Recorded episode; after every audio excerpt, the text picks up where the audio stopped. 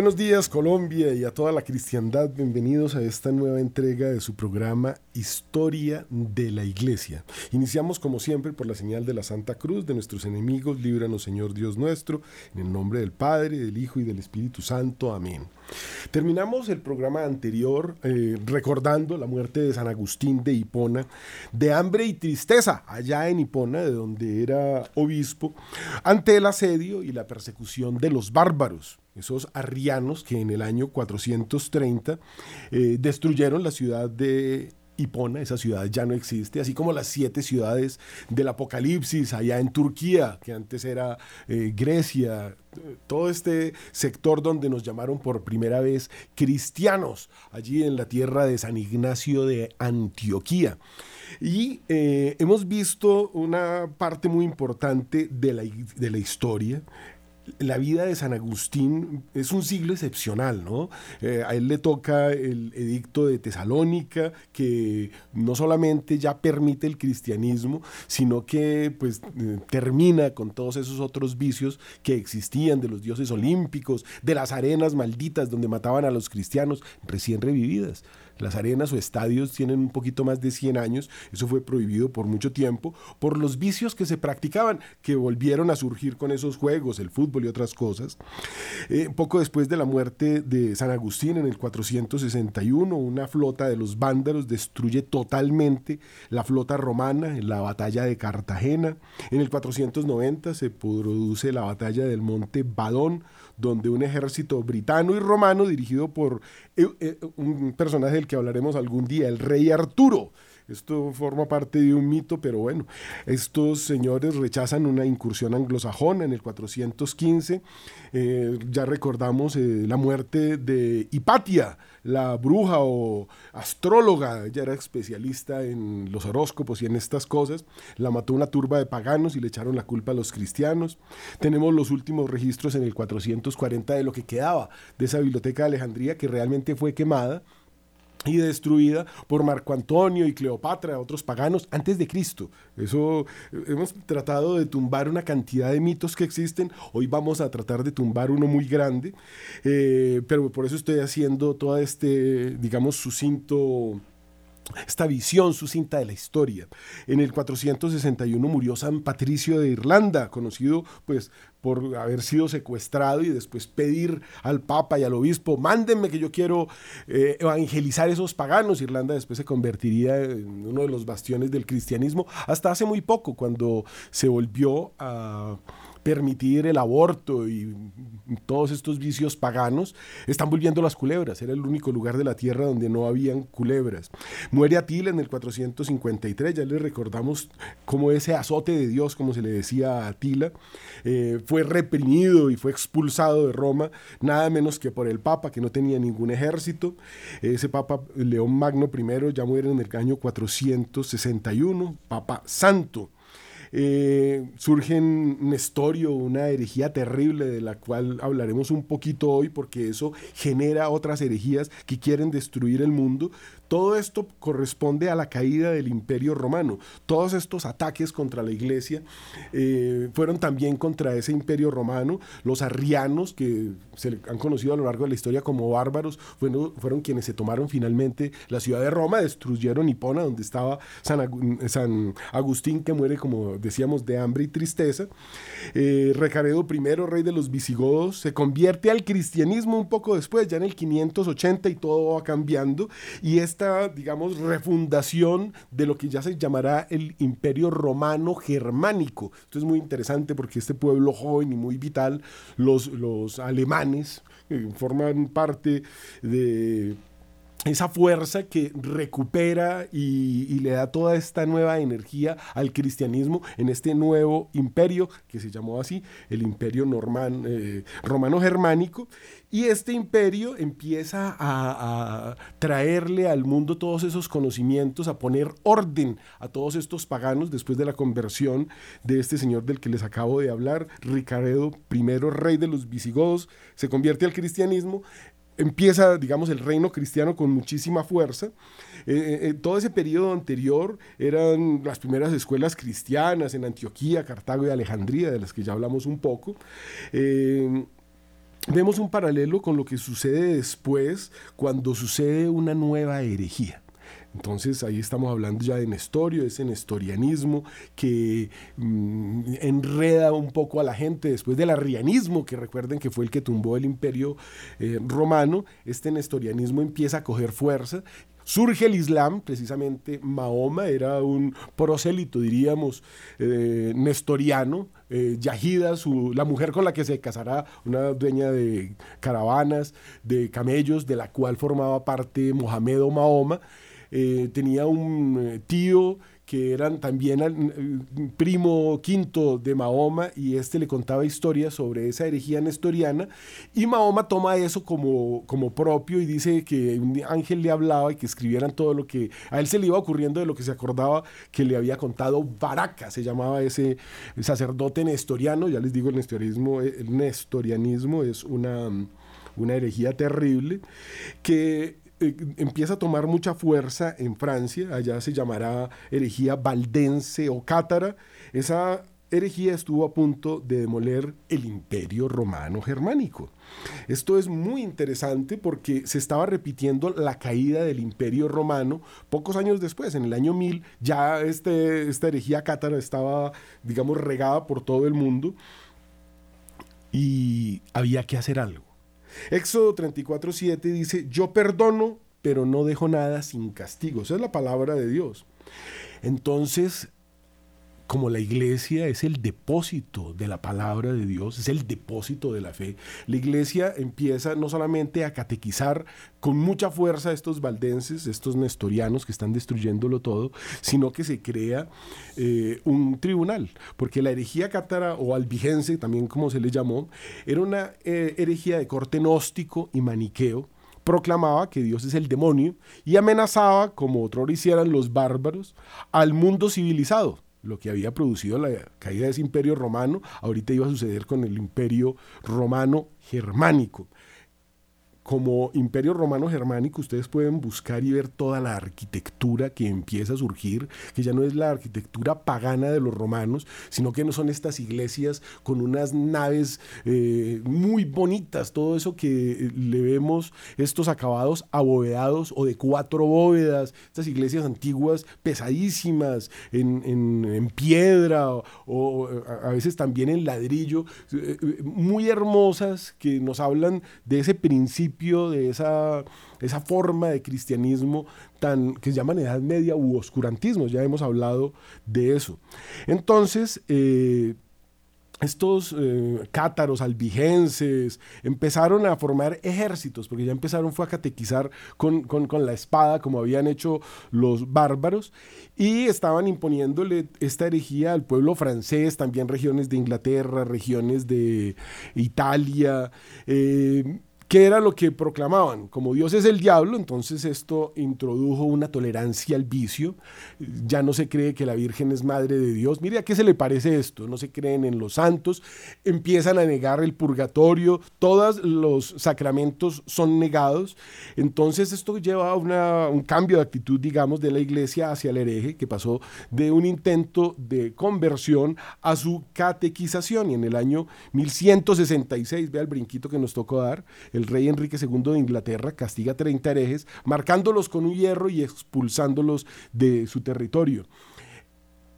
Empieza, como pueden ver, con los reyes del mundo, que no son pues los, los jefes de la iglesia, tratando de salvar sus imperios porque ven que se están desmoronando por la fuerza de esos herejes. Ellos negaban los sacramentos, como les acabo de decir. El matrimonio, eh, para ellos eso era una bobada, entonces imagínense los vicios que introdujo en la iglesia. El único sacramento que practicaban era el bautismo, entonces eso permitía pues todos los vicios. Una persona se declaraba inocente y lo único que tenía que hacer era demostrar que estaba casada para ser absuelta, porque como negaban los sacramentos, la forma de usted saber si usted no es hereje es, se casó o no. No, yo tengo 20 eh, hijos y con todos tengo relaciones. E-, ese era el mundo que estaba trayendo ese, esa herejía. O sea, no había límites para nada. Es un paganismo terrible. Eso demuestra la naturaleza de esa herejía.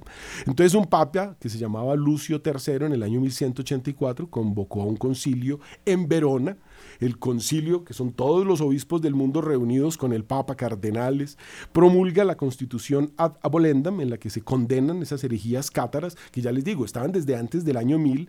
Este Nestorio es por allá del año 500, eh, muere en el 451, está vigente desde el 386, pero eh, eso estaba incubando y alcanzó toda esta fuerza en estos años. Entonces, como la historia no es algo que pasó, sino que nos llega, nos toca, nos está tocando, en este momento está sucediendo en toda la iglesia algo terrible con esta misma herejía desde el año 1500.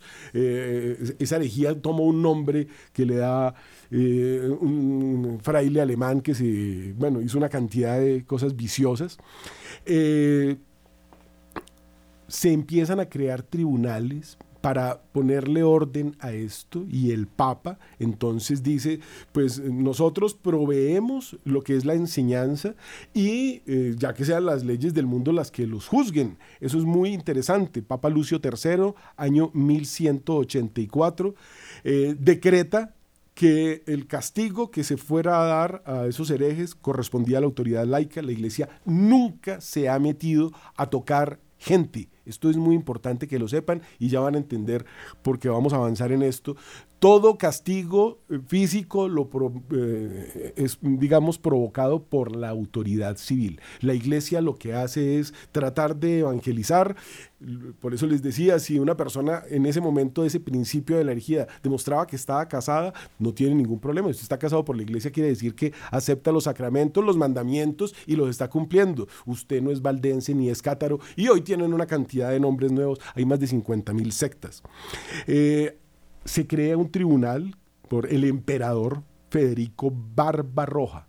Esto es muy interesante porque son los emperadores y reyes los que quieren solucionar lo que está pasando dentro de sus pueblos porque hay algo que está surgiendo que, surgiendo, que los quiere destruir, que es esta herejía. Y la voy a contar completa porque es un paralelo tremendo entre la caída del imperio romano y lo que iba a ser la caída en ese momento del imperio cristiano, que después sucedería, pero esto lo frenó un poco. La iglesia, viendo los dogmas negados, envió a Languedoc a San Bernardo de Claraval, nada menos, el gran predicador, que fue impulsor de la orden del Temple. Entonces ya empiezan a aparecer aquí los que empezaron a organizar eso. ¿Qué era la orden del Temple? Pues eh, personas como San Francisco de Asís pertenecieron a las cruzadas, las personas que trataron de evangelizar. Dicen que San Francisco incluso llegó a convertir a un descendiente de Solimán que dijo, si todos los cristianos fueran como San Francisco, yo me haría cristiano. En el fondo se hizo cristiano, pero como el Islam que es de corte nestoriano, si ustedes vienen siguiendo lo que estoy diciendo, aunque voy un poco rápido, pero es que hay mucho tema, a ver si lo podemos desarrollar en el día.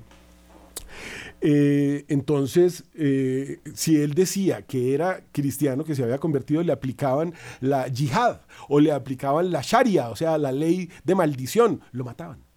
Entonces él dijo, yo me haría y ese fue el que nos dio permiso y prestó la llave que todavía estamos usando. Son los musulmanes los dueños de Tierra Santa y la entrada al Santo Sepulcro, esa iglesia construida por los cristianos que estaban allí desde que Cristo llegó. Esa herejía llegó en el año 600 y después con Mahoma a Jerusalén cuando mataron a todos los cristianos y bueno, invadieron el mundo y, sigue invadido con el, al mismo grito de Al-Akbar Qué cosa horrible haber dicho eso, que la Virgen nos cubra con sus mantos.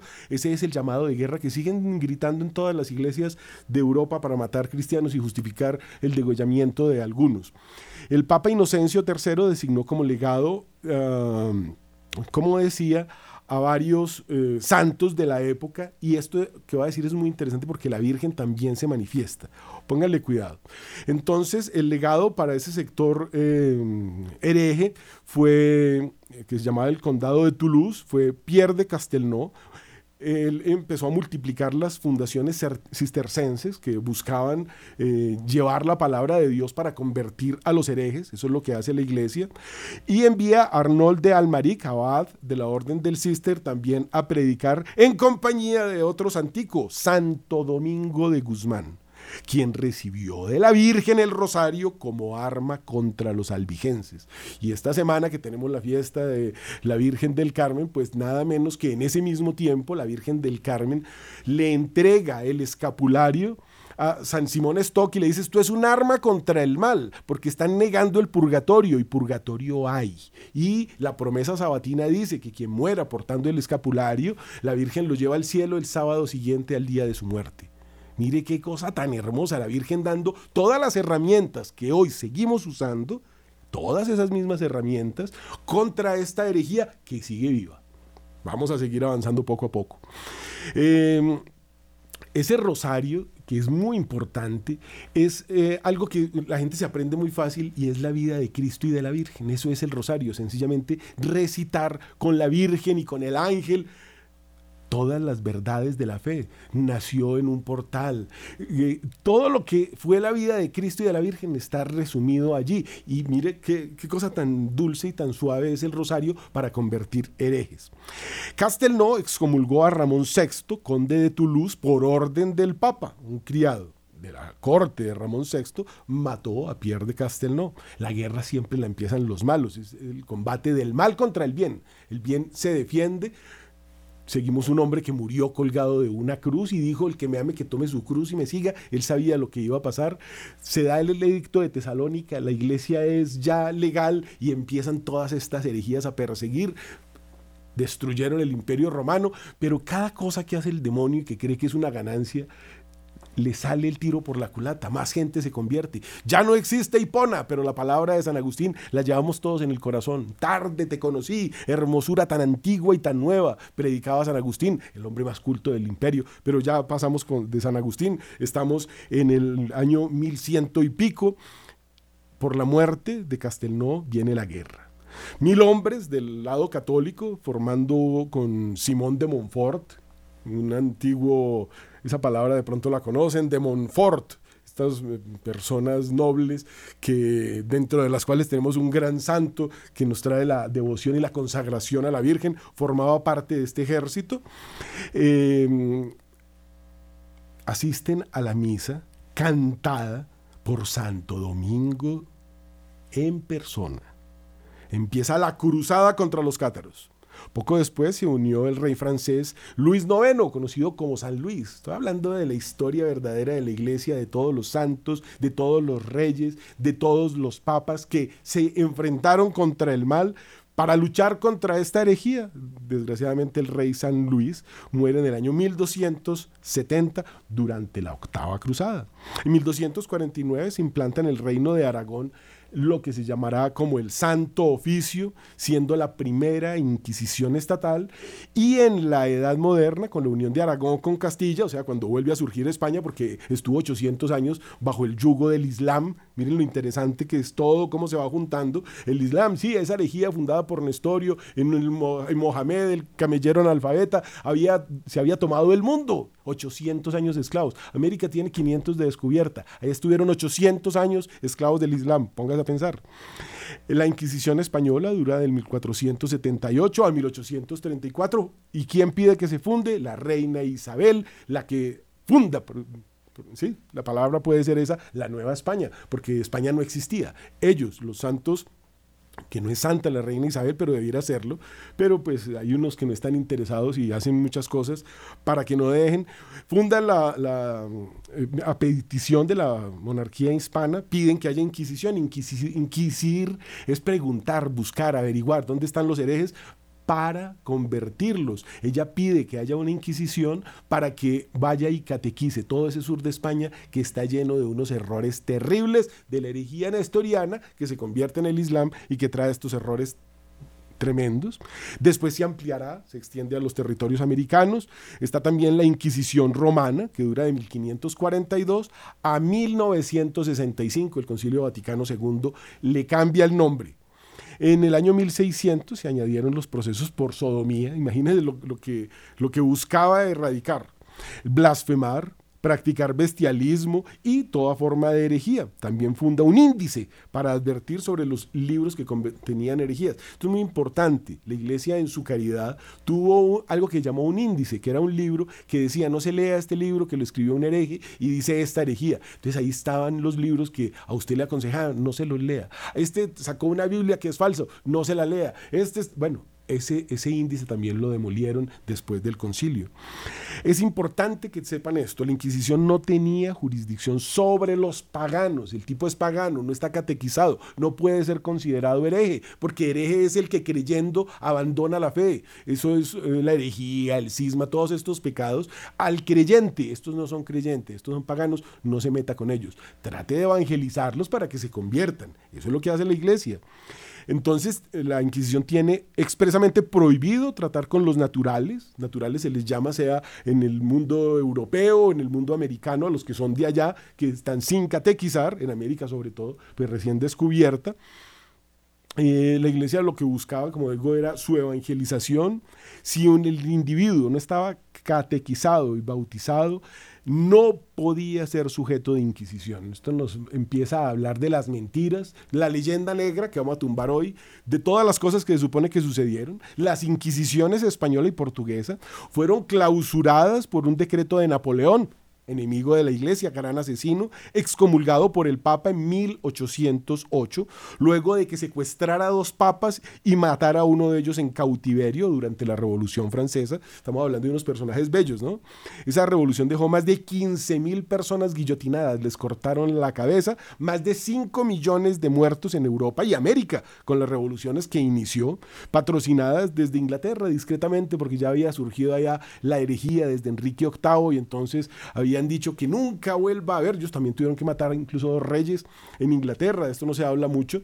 Eh, para que nunca volvieran a haber reyes cristianos. Ellos no querían sino que hubiera anglicanos, porque esos no son cristianos, son anglicanos. Se disfrazan, se robaron las iglesias. Usted los ve como cristianos, pero bueno, si fueran cristianos tendrían, como decimos, lo que negaba Nestorio. Negaba a la Virgen, negaba a los santos, negaba a los sacramentos. Si usted niega eso, no puede ser cristiano. Usted es, eh, bueno, lo que quiera, 60 mil sectas, pero no es cristiano. Cristiano es como llaman a los seguidores de Cristo en Antioquía ese sí es el cristiano.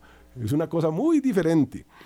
Eh, ¿Por qué digo que en América también trajo eso? Porque es que eh, Napoleón puso a su hermano, que lo llamaban Pepe Botellas, un borracho, de rey de España. Entonces no les volvieron a pagar el sueldo a los soldados de América.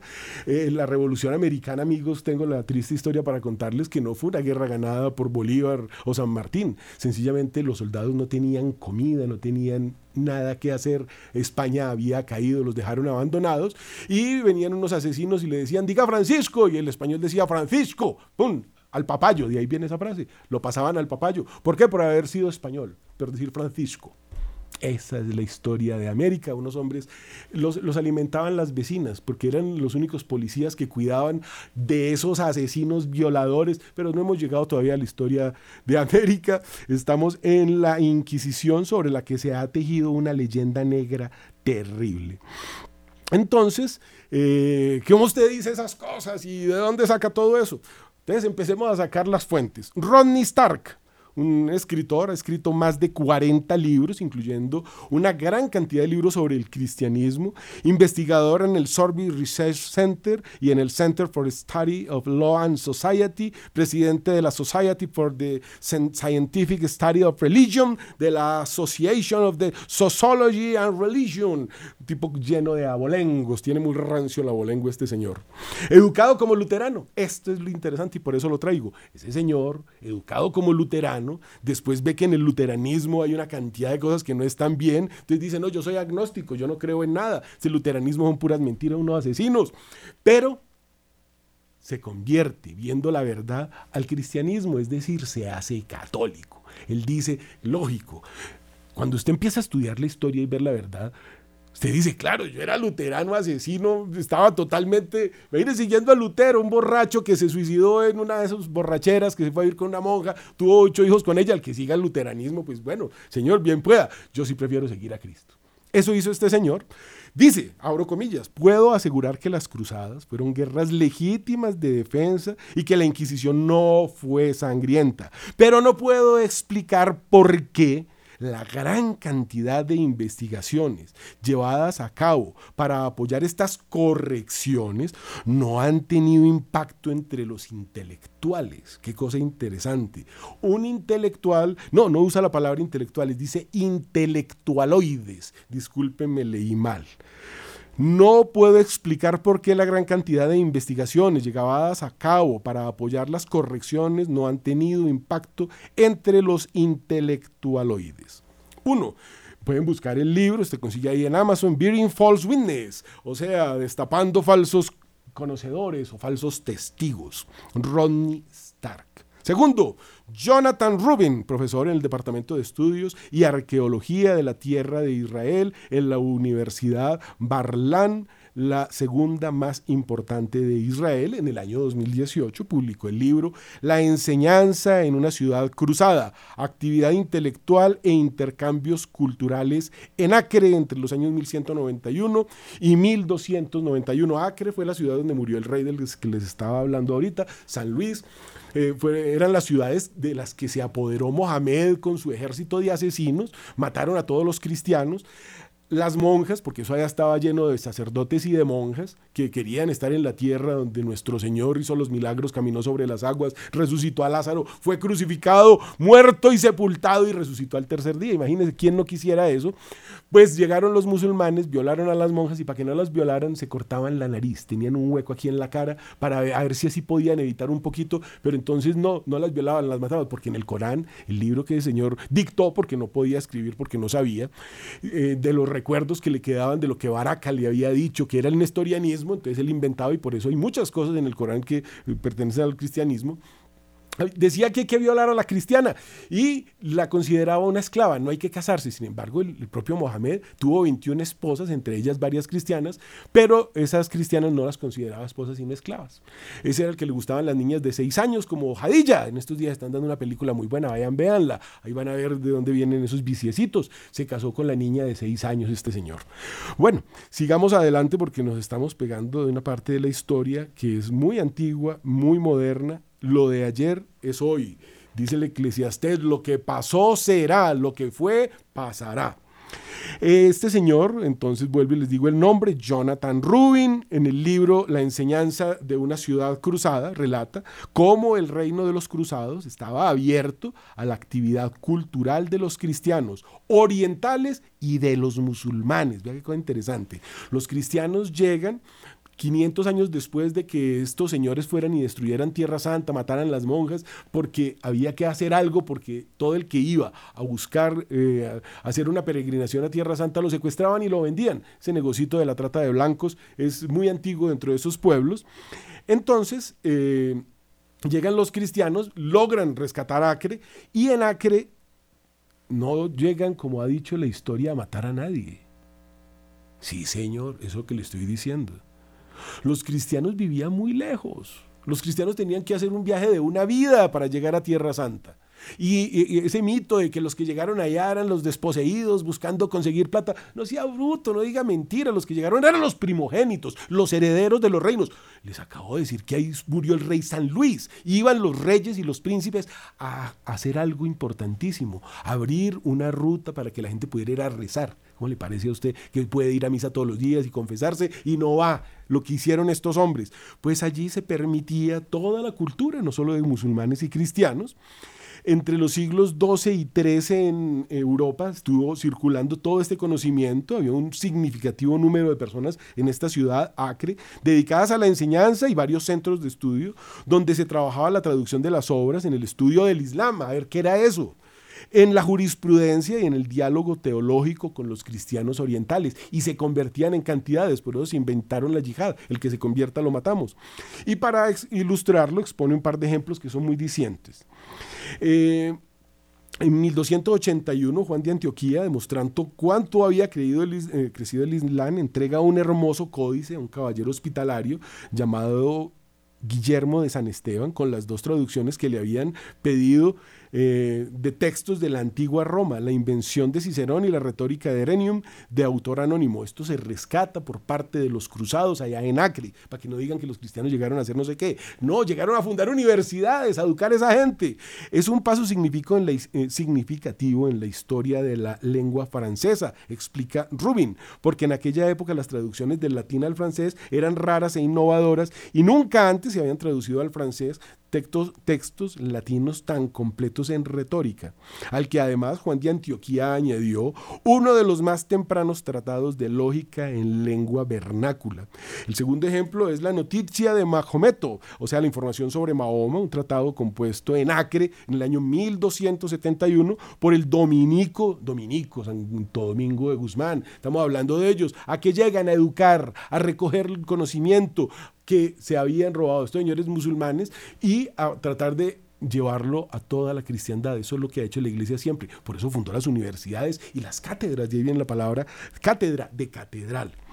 ¿Cómo se llamaba el dominico? Guillermo de Trípoli, dedicado a Teobaldo Visconti, un importante eclesiástico que había llegado a Acre como cruzado y peregrino durante la octava cruzada, quien se sometió y allí se enteró de que había sido elegido papa. Vea qué cosa tan bonita, los papas, toda la aristocracia europea viajaba a llevar la palabra de Dios, a evangelizar. Ese papa se llamó San Gregorio X, vuelvo y les digo el nombre, Teobaldo Visconti, fue a la octava cruzada, allí se enteró de que había sido elegido papa, se le llamó Gregorio X, hoy es santo, San Gregorio, quien ocupa, ojo, San Gregorio X, no otro Gregorio que hay por ahí que dicen los teólogos y la escuela de exorcistas de Roma que hay que tener mucho cuidado porque el Señor no puede ser santo, aunque ya lo tienen por ahí de, de beato, porque con él hacen brujería. este es San Gregorio X, Gregorio Magno, ya hemos hablado de él acá, pero bueno, me estoy saliendo de lo que estamos quien eh, ocuparía el pontificado hasta su muerte en el año 1276.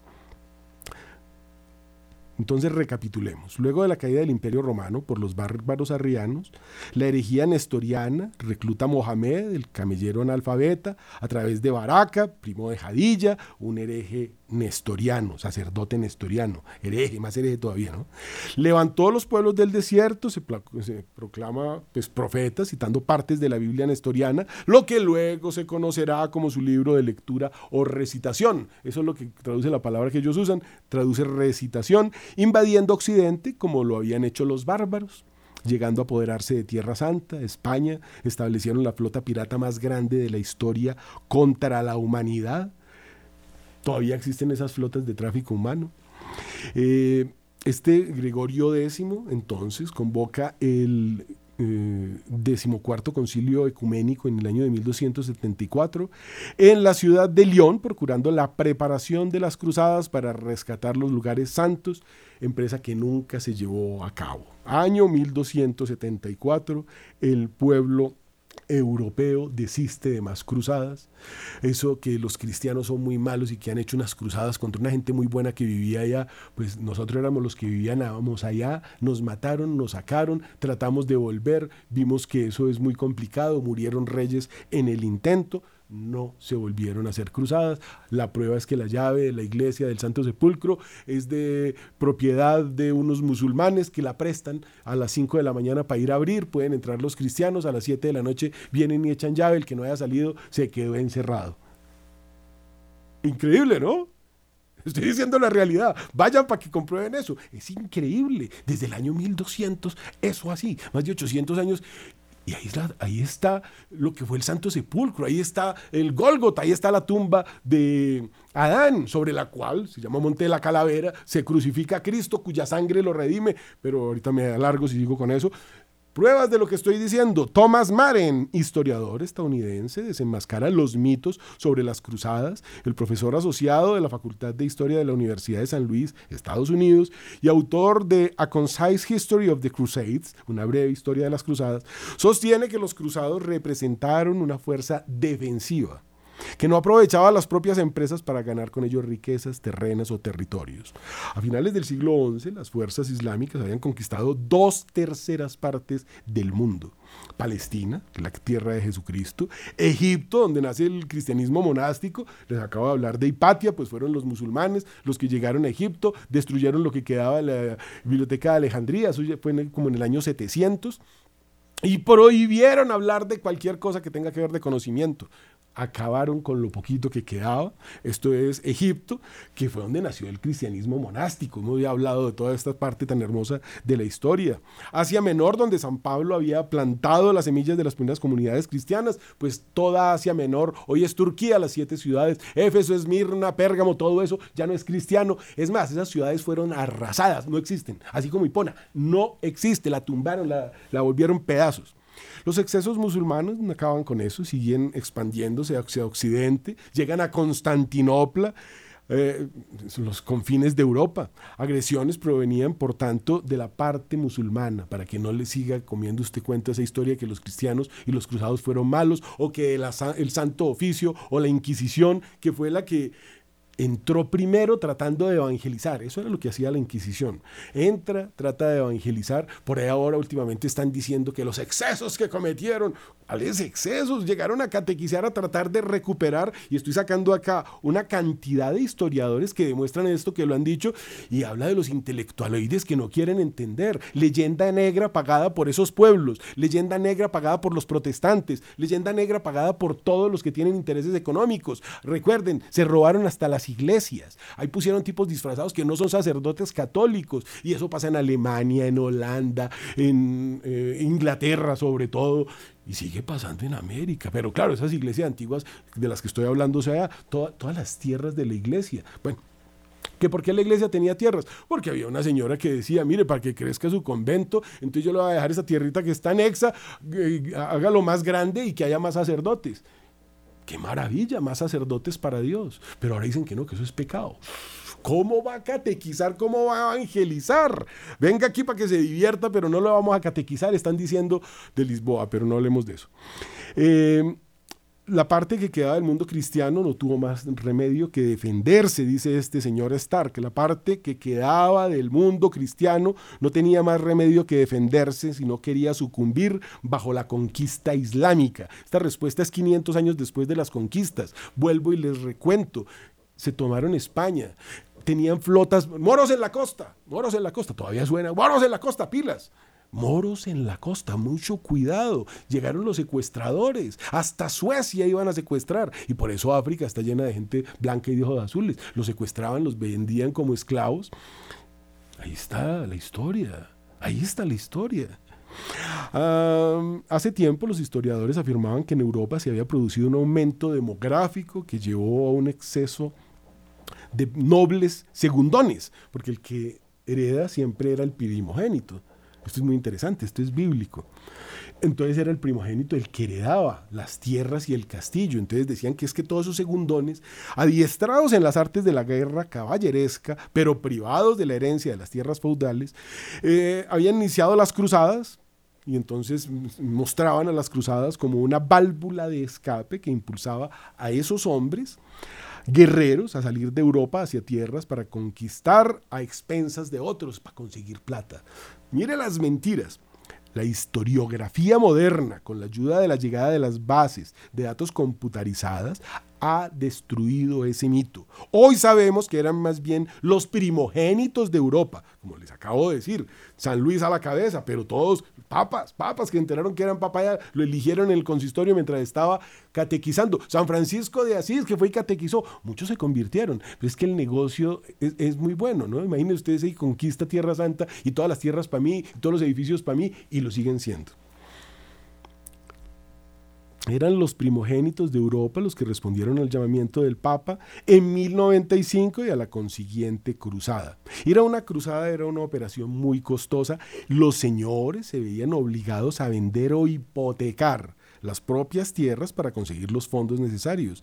Iban a expiar los pecados y ganarse la salvación mediante las buenas obras en una tierra lejana. Es que esto de peregrinar siempre ha existido peregrinar como forma, a usted el sacerdote le decía, los pecados son muy graves, entonces dentro de sus penitencias se reza 50 Padre Nuestros y va a Tierra Santa y visita el Santo Sepulcro.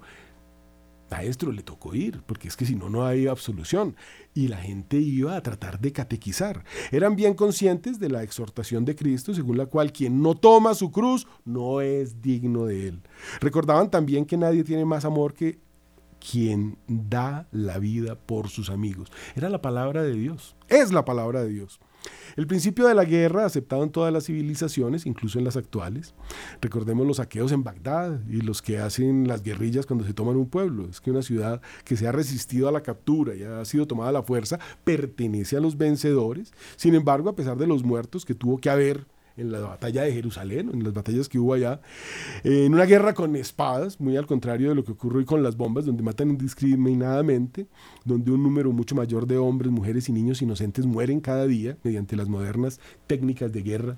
Imagínense romper las represas para que todos se ahoguen o soltar bombas sucias para que todos queden radiactivos. Allá se, se, podía evitar. Además, había una orden que tenían y llevaban todos los cruzados, y es que usted trataba de catequizar incluso al hombre que está con una espada tratando de matarlo, y usted está rezando por él hasta el momento en que ya es defensa propia, el santo y sagrado derecho a la legítima defensa que nadie nos puede quitar, ni ayer ni hoy. Nunca pueden cambiar el catecismo, el código de derecho canónico, pero Usted tiene derecho a defenderse, a defender su familia. Ahí está la historia de Abraham, de Moisés, todo toda la Biblia toda la Biblia. Em, esas ciudades musulmanas que se rindieron a los cruzados no sufrieron el más mínimo daño. Nada. Sencillamente la ciudad se rinde, la gente se deja catequizar, pues se les deja libres, sigan profesando su propia fe. Ustedes no son sujetos de inquisición ni de cruzada porque ustedes son paganos y no se están resistiendo realmente a convertirse, están escuchando, pero de todos modos nadie los está obligando. Es importante recordar que en la Edad Media Occidente no era una cultura poderosa. Esta parte es muy importante porque también nos han dicho, ah, es que eran los europeos que venían muy bien armados. Mentira. Mentira. El mejor acero, el acero de Damasco, musulmán, las mejores armas, hoy en día, Hatsan, mire todas las armas de hoy de dónde vienen. Todas esas son armas de allá, vienen de Oriente. Occidente no era una cultura poderosa y dominante que se aventuraba en una región primitiva y retrasada. En realidad, quien era potente y rico, acomodado y opulento, en el Oriente era los musulmanes. En Europa no había más que lo que hoy llamamos un tercer mundo. De hecho, cuando Constantino se fue a fundar Constantinopla, se fue a una tierra rica porque Roma es muy pobre, esas tierras no dan nada, son montañosas, áridas, ahí no se da lo que se necesita para mantener un imperio. Va y funda Constantinopla, eh, lo que hoy se conoce como Bizancio, que el Islam se tomó y se llama Turquía, porque son las mejores tierras del mundo. Incluso ahorita con esta guerra reciente se ha destapado que las mejores tierras están un poquito al norte de ahí, al, lado del Mar Negro, junto a la provincia de Crimea, todo ese sector que la iglesia catequizó. Pues ahí, en ese sector que hoy sería Ucrania, Rusia, toda esa parte están las mejores tierras del mundo. De ahí comemos todos. Todo lo que eh, en este momento los precios del mundo nos hablan de eso. Eh, eh, allá es donde están las tierras planas más, más fértiles del mundo y siguen siendo el granero de la humanidad, por llamarlo de algún modo.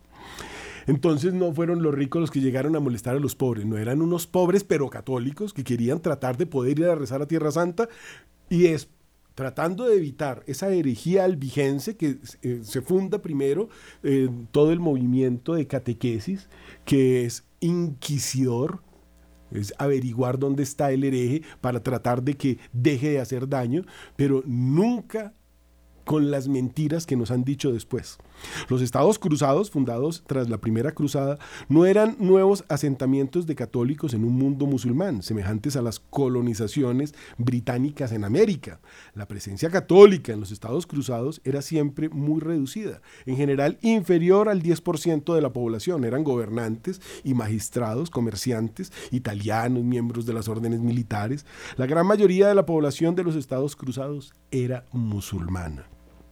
No eran por tanto colonias, en el sentido de plantaciones o fábricas, como en el caso de la India o lo que hicieron pues los, los, americanos con Norteamérica, eran puestos de avanzada. La finalidad última de los estados cruzados era defender los santos lugares en Palestina, sobre todo pues en Jerusalén, y proporcionar un ambiente seguro para los peregrinos cristianos que visitaban aquellos lugares. Por eso, en 1291, expulsaron completamente a los cristianos hasta el día de hoy. Nos expulsaron, simple y llanamente. Y ir allá, pues es un privilegio del que muchos eh, no han disfrutado. A la gente la escupen en la carne. Hay muchos videos. Pasa un judío, una eh, monja católica, la escupe. Y no puede decir ni mu. Eso sigue pasando. O en cualquiera de los países musulmanes. Es más, hay una historia reciente de un futbolista colombiano que lo contrataron para en un país eh, de esos de musulmanes. Metió un gol y de la dicha le quitó la camisa y resulta que tenía un tatuaje eh, del rostro de Cristo. Casi lo linchan. Se tuvo, eso fue un conflicto internacional. Usted aquí ve gente con la estrella de David, usted con el símbolo de Mahoma, con el símbolo del budismo. Nadie le dice nada. Eso es el catolicismo. Es que nosotros amamos al prójimo. Allá no, ellos no tienen mandamientos. es importante tenerlo presente. 800 años de ocupación. Esto es lo que ha pasado desde que perdimos del todo, porque la, la perdimos realmente en el año 600, 700, con Mahoma, la Tierra Santa lo que nos daría 1400 años. Los cristianos trataron de volverla a tomar, pero fueron nuevamente expulsados en 1291. Son 800 años desde 1291, más de 1400 desde que Mahoma eh, mandó a destruir esa tierra. Y fíjense lo interesante, Mahoma nunca pisó Jerusalén. Toda la Biblia transcurre en Jerusalén. Cristo sí. Mahoma nunca hizo milagros. Cristo sí. Bueno, son muchas cosas. Y el Domo de la Roca, que está allá en, donde estaba el templo de Salomón, ellos dicen que de ahí ascendió Mahoma a los cielos, pero hasta la tumba de Mahoma y se conservan pedazos en ciudades donde un cristiano no puede entrar. Si usted llega a ir a algunas ciudades que son solamente para ellos, no lo dejan entrar. Y si usted entra de, de contrabando y se dan cuenta que es cristiano, le aplican la charia, lo matan. Eso parece increíble, pero ciudades prohibidas para cristianos, hay varias. Entonces ahí está la Meca, ahí está Medina, pero ese es otro tema. Hubo desviaciones del movimiento cruzado como eh, el indeseado subproducto del fervor de las cruzadas, pero no eran el objetivo. Para usar una analogía moderna, durante la Segunda Guerra Mundial, 11.000 soldados estadounidenses cometieron violaciones en Alemania, Italia y otros crímenes, mientras se encontraban en Europa y otros lugares. Fueron arrestados y castigados por tales crímenes, pero el motivo por el que habían entrado en la guerra no era ir a cometer crímenes. En todas partes hay malos. Con los doce que estaba Cristo, estaba Judas que lo entregó. Y a Cristo lo crucificaron solo porque los otros once también se volaron. Finalmente llegó San Juan. Pero es importante tener esto presente tiene que haber habido excesos, pero ese no era el objetivo. El historiador Franco Cardini señala que la palabra cruzada es una expresión moderna que se usa sistemáticamente solo desde el siglo XIX, eso se lo inventaron ahorita. Hasta entonces no existió esa palabra, lo que indica que hablando de cruzadas desde entonces hasta hoy se ha hecho toda una serie de generalizaciones engañosas. Según el profesor Cardini, las cruzadas no han sido nunca guerras de religión, no han buscado nunca la conversión forzada o la supresión de los infieles. Los excesos y violencias realizados en el curso de las expediciones deben ser evaluados en el marco de la normal, aunque dolorosa, fenomenología de los hechos militares y siempre teniendo presente que alguna razón teológica los ha justificado. Sí, las persecuciones, bueno, eh, podemos ver una cantidad de cosas. Sin embargo, Cardini señala que se separa el hecho militar de un contexto profundamente denso y positivo denso y positivo. La cruzada corresponde a un movimiento de peregrinación armado que se afirmó lentamente y que se desarrolló en el tiempo entre el siglo XI y XIII y que debe ser entendido insertándolo en el contexto del largo encuentro entre la cristiandad y el islam que ha producido resultados positivos, culturales y económicos. También han habido muchas cosas muy buenas ya hablábamos de todos estos tratados que se rescataron porque se los habían robado, estaban en Jerusalén, llegaron los franceses, lo tradujeron al francés. Bueno, hubo una cantidad de cosas muy interesantes. No debemos olvidar las frecuentes amistades e incluso alianzas militares entre cristianos y musulmanes en la historia de las cruzadas. En realidad, subraya el profesor Cardini, lo que interesaba en las expediciones al servicio de los hermanos de Cristo, amenazados por los musulmanes, era la recuperación de la paz en Occidente y la puesta en marcha de la idea de socorro a los correligionarios lejanos. La cruzada significaba reconciliarse con el adversario antes de partir, renunciar a la disputa y a la venganza, aceptar la idea del martirio. Un artículo del jesuita Carmelo Capici, profesor de historia medieval en la Universidad Pontificia Gregoriana en Civilidad Católica, sostiene que muy lejos de haber sido inútiles o nefastas, las cruzadas contribuyeron a crear situaciones históricas positivas, que desembocaron en procesos internacionales todavía abiertos y de vital importancia. Critica valoraciones demasiado superficiales sobre el evento histórico e invita a rescatar a las cruzadas. Abro comillas. Se equivocan, concluye, quienes atribuyen a la cruzada finalidades que ésta no se propuso jamás, como por ejemplo la propagación de la fe a mano armada se estaba buscando poder ir a Tierra Santa, poder peregrinar a la tierra de Cristo. Listo, ya se la tomaron, pero dejen ir, porque es que los secuestraban por el camino. Los templarios que eran unos señores que le proporcionaban seguridad, incluso se inventaron la banca, porque si usted llevaba dinero, pues si no lo secuestraban, se lo robaban. Entonces usted llenaba un documento en París o en Roma o en Londres y ese documento significaba que ese dinero se lo iban a entregar allá en Jerusalén. Allá estaban los cruzados que tenían un ejército y cuando usted llegaba con el documento entonces ya podía pagar el regreso. Usted pagaba la ida desde acá y ellos eran quienes lo llevaban. De hecho, la iglesia es la que desarrolla y fueron en las cruzadas precisamente la palabra hotel de los hermanos hospitalarios. Hospital, hospicio, orfanato. Bueno, todo esto es desarrollado buscando, o sea, las cosas positivas son impresionantes. ¿Cuántos santos en estos lugares? ¿Cuánta santidad buscando rescatar? Bueno, imagine poder ir al Santo Sepulcro y que la iglesia sea prohibida. Se olvida que en Jerusalén, cuando llegaron los musulmanes, destruyeron todas las iglesias de la cristiandad, lo mismo que hicieron en el norte de África, en Turquía, en la parte de España que ocuparon durante 800 años. Es en efecto en el siglo XVIII europeo, cuando completando la obra de la reforma, vea qué interesante, se establece el rosario de las infamias romanas, convertido en canónico, la leyenda negra. Entonces, no, es que los romanos fueron muy malos, ¿cómo se atreven a querer ir a misa? Entonces hay que matarlos. Pero por Dios, es que suena absurdo. Entonces, ojo, usted ha recibido toda su vida mentiras. A usted toda la vida lo han engañado con lo de las cruzadas, con lo del Santo Oficio. Podríamos entrar a lo de América. Aquí en Colombia, en Cartagena, había una tal Paula que tenía en, la isla de Barú un centro de brujas para practicar abortos, hacía las barbaridades más impresionantes. La Inquisición, ¿qué hace, señora? Usted le damos arresto domiciliario, deje de hacer brujería. Trataron de acabar ese nido de brujas, pero la señora como el edicto decía que tenía que permanecer encerrada, entonces se construyó una jaula de oro, con una mantilla de oro salía a hacer sus cosas, cargada en andas por toda la ciudad porque estaba encerrada. La Inquisición no la tocaba. es que hay mucha historia, mucha verdad. Hay mucha mentira que hemos recibido, pero hay mucha verdad que no hemos escuchado. El edicto de Logroño, allá en España, cuando las brujas mataban cantidades de nobles, practicaban abortos, hacían todas las barbaridades del mundo.